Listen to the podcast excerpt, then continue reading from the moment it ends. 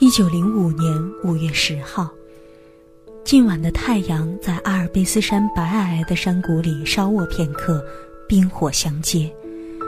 长长的斜晖从山上奔泻下来，掠过安详的湖水，照得山下的城市暗影纷纷。从许多方面说，这都是座整然划一的城市。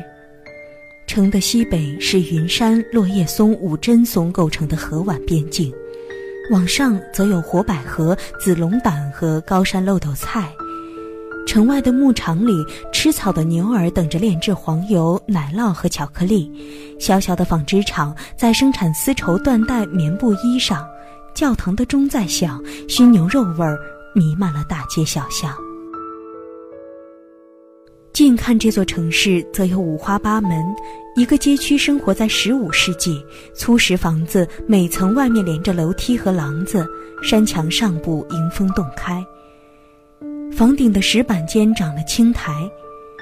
另一处居民区却是十八世纪光景，平直的屋顶，红瓦纵横交叠，一座教堂由椭圆窗、翘头廊、花岗岩砌成的女儿墙。另一地段又是现代风光，沿街拱廊、阳台、金属栏杆、细砂石做面墙，不同地方和不同的时间相连。当太阳卧在阿尔卑斯山谷的这近晚时分，有个人也许坐在湖边，思索着时间的质地。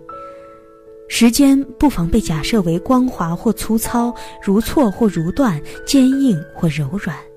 不过，这个世界里的时间却是黏如胶，不少城市粘在某段历史里脱不了身，个人也是一样，被某刻生活粘着，动弹不得。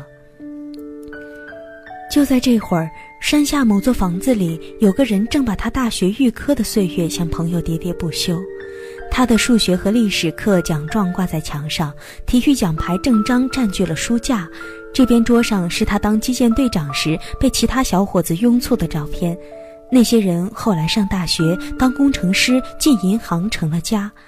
那边衣橱里放着他二十岁时的衣裳、击剑衫，还有已穿不下的花呢裤。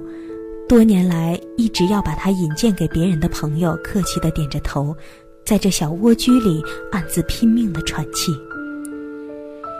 另一间房子里。一人独坐在为两人布置的桌旁，十年前他在这儿与父亲对坐，爱父亲的话说不出口，搜寻儿时父子亲近的时光，回忆父亲持卷独坐的那个晚上，爱父亲的话说不出口，说不出口。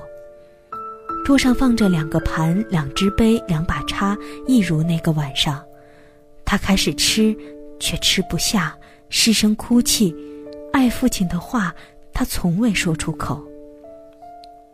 又一间房子里，一个女人情深意长地望着照片上儿子那年轻、微笑、聪明的脸庞。她按一个早已作废的地址给他写信，想象着幸福的回函。独生子敲门，他不应；独生子胖头肿脸，目光迟钝地在窗前向他要钱，他听不见。儿子跌跌碰碰留下信，祈求见他一面，被他原封不动地置还。儿子站在屋外的夜色里，他早早的上了床。明天早上，他望着他的相片，向早已作废的地址写爱的信件。这个世界的悲剧在于，一个人无论是现在苦还是乐的时间里，都不会舒坦。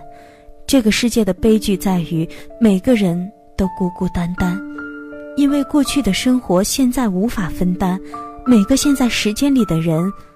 都没有个伴儿。